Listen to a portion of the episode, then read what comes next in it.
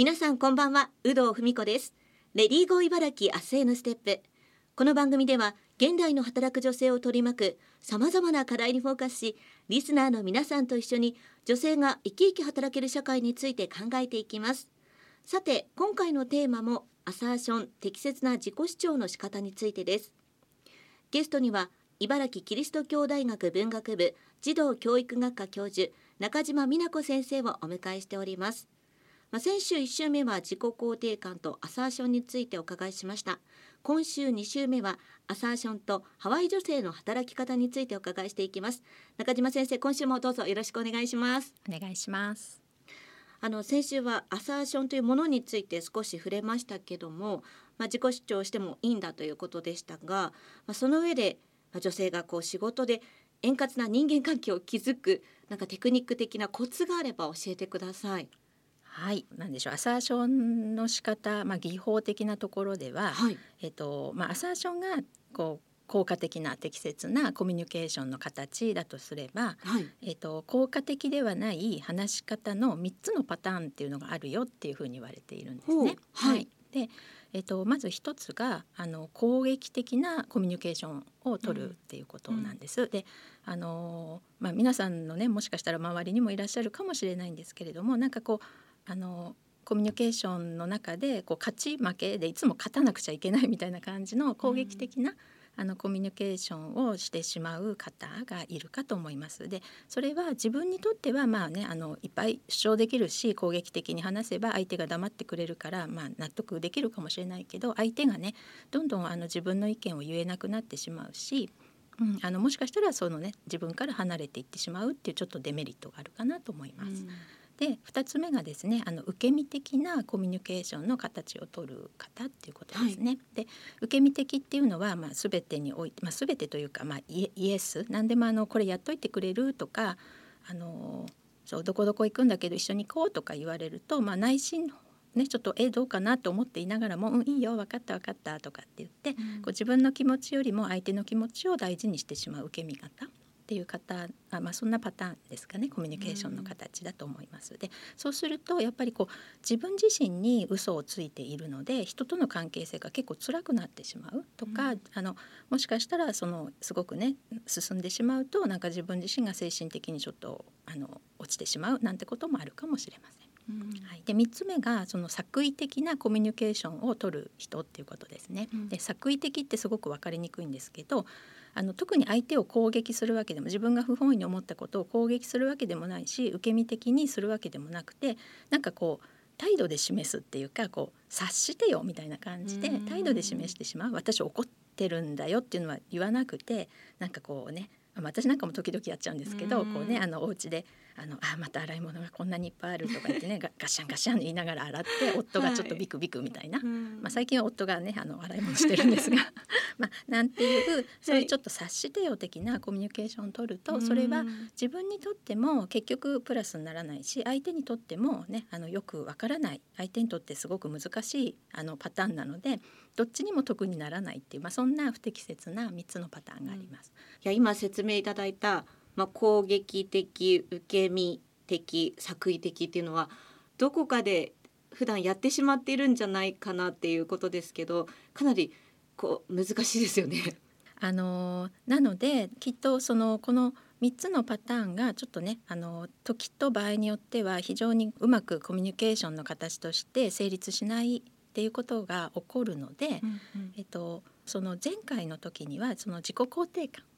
のお話をしたかと思います。で、えっと、その時に自己肯定感が低いっていうことにあんまりとらわれない方がいいよって自己肯定感ってそんなにやっぱりね生まれた時から始ま形成が始まるからあんまり変わらないよみたいなお話もしたかと思うんですがそれは本当にちょっと変えようとするの難しいからまずはここでお話ししたそういうコミュニケーションのパターン自分がいつもこう取ってしまうパターンみたいなのを意識してそれをちょっとあの見直してみるっていうことがまずはねできることかなそこはあのそんなにまあ難しくないかもしれないのでだからそこにちょっと着目するといいのかなっていう気はしています。なるほど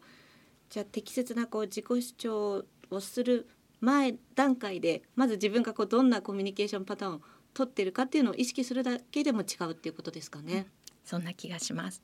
あの去年中島先生はハワイにまあ行かれて女性のこう働き方なども現地で学ばれてきましたけどもそこでこう何か感じたことっていうのは実際ありましたか、うん、はい。本当は、えーと、1年間あのあ去年というかね一昨年でしたね。ごめんなさい、うん、一昨年、えっと1年間本当は大学から学外研修の期間をいただいて、うん、オーストラリアに行くはずだったんですね。はい、であの、まあ、臨床の現場に臨床心理の現場に行ってそこで学ぶ予定だったんですけど、うん、まあ、コロナで、えっと、オーストラリアね皆さんもご存知のようにすごくあの外国人が入ることにねやっぱり厳しく制約があってなかなか行けなくてそれでハワイにあのじゃあ1年は無理だったんだけど4ヶ月ぐらい行っておいでって大学の方にあの行っていただいてハワイにポンって行ったんですね。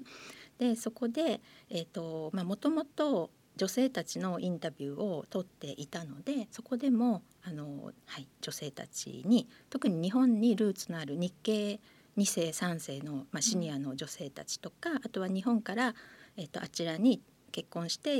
移住したりとかあと仕事で移住した、うん、もう移住してそうですね40年50年経つ女性の方たちにインタビュー取ったりをしてきました。何か実際そのインタビューを通して感じたことはありますか？えもうねあのなんだろうもう何回か私の人生の中で多分転機っていうのがあったと思うんですけど、うん、なんかむちゃくちゃ大きな転機があった感じがします。うん、っていうのはやっぱりその同じ日本にルーツのある方たちだし、まあ、あの日本から移住された方たちなんかも当たり前に日本人の、まあ、文化も持ち合わせながら日本語もお話しされますしね。だけどあちらでやっぱり働いてあの自分の人生をこう築き上げてきた方たちなので非常に皆さんこう自由にあの、まあ、女性だ男性だとかお嫁さんの立場だからこうあるべきみたいなそんなのがなく本当に自由に生きてらっしゃる自分のあの考えるまあ、ままにではないかもしれないけど、うん、でもねあの大きな制約はなく生きていくということを当たり前にしているなというのを感じました。うん、それはそのハワイの国自体がそういう考え方とか風土なんですかね？うんあのそうですよね。ハワイって、うん、まあ、アメリカの一つの州ではありますからね、うん、うん、そういう風土なんだと思います。だけどやっぱりあの日系人の方が非常に多い。あとはねやっぱり日本人の観光客の方もとても多いからあのそういった日本の影響はすごくある、まあ、ハワイだと思うんです。うん、でえーと、あとはねあの、まあ、第二次世界大戦の前後あたりの歴史的なものも非常にあって日系人の人すごく頑張らないとやっぱりこの社会で自分たちのこう地位は築けないってことに気づいて、まあ、男性の方もですけれどもすごく気づいてきたんですよねそういうあの自分たちの居場所を作ろうとして頑張ってきたっていう歴史もあるんですよね。うん、そういうのに触れるたびにもう本当にあすごいなここの方たち同じねあの日本っていうものにルーツを持ちながらこういうふうに生きていける人たちもいるんだなっていうのをすごく感じました。うんそれは何かこうコミュニケーションの取り方で工夫されてることっていうのがあるんですかね？はいあの先ほどねアサーションのお話ちょっとしましたけれども、うん、えっとねやっぱりね、えっと、そう結局私15人の方にインタビューを取ったんですけど、はい、その中の多くの方が言っていたのはもっと自己主張しなさい自分の考えを述べなさいっていうのをすごく社会の中で言われたって言っていました。やっぱりあの日本から移住された方たちは最初はね日本の文化に馴染んでいる方たちだったのであの、まあ、例えばある方はですねあの某、まあ、有名ななんかレストランのワイキキのど真ん中にあった、まあ、今はちょっとないらしいんですけどあったあるイタリアンレストランの、まあ、店長さんにもなったような女性なんですけどその方も最初はなかなか英語が得意じゃないから、まあ、下手くそな英語で説明してもどうせ分かってもらえないし逆にバカにされるだろうと思ってあの自分の意見を言わなかったらやっぱり周りの支えてくれる方たちがちゃんと自分の意見言いなさいって、うん、あの下手な英語でもいいからとにかく伝えなかったらもう伝わらないからっていうのを言われてそこからすごく頑張って伝えるようにしたみたいなお話もしていました。で私もあのね英語全然得意じゃないので本当にへったくそな英語であのアメリアメリカというかハワイでお話ししていても皆さん本当に聞いてくれるんですよね。でハワイはアメリカの中でも特にその人種の多様性っていうところはトップ1で一番人種が多様なので皆さんその言葉が違う文化が違うっていうそういうところはあのお互いに補い合うっていう風土もあるんですよね。だから本当にその拙い英語でも拙いこう自分の考えでもとにかく述べていいんだよっていうところをあのすごく持っている、まあ、風土ですし女性たちもその中であの上っていくキャリアアップしていったんだなっていうのを感じました。やっぱりまあ本当に国全体が需要性があるというか受け入れてくれる土壌がやっぱりあるっていうことなんですね。はい、そう思います。うんいやすごく興味深いお話でした。今週は茨城キリスト教大学文学部児童教育学科教授中島美奈子先生にアサーションとハワイ女性の働き方についてお伺いしました。来週は女性が働きやすい会社社会についてもお伺いしていきます。来週もよろしくお願いいたします。ありがとうございました。ありがとうございました。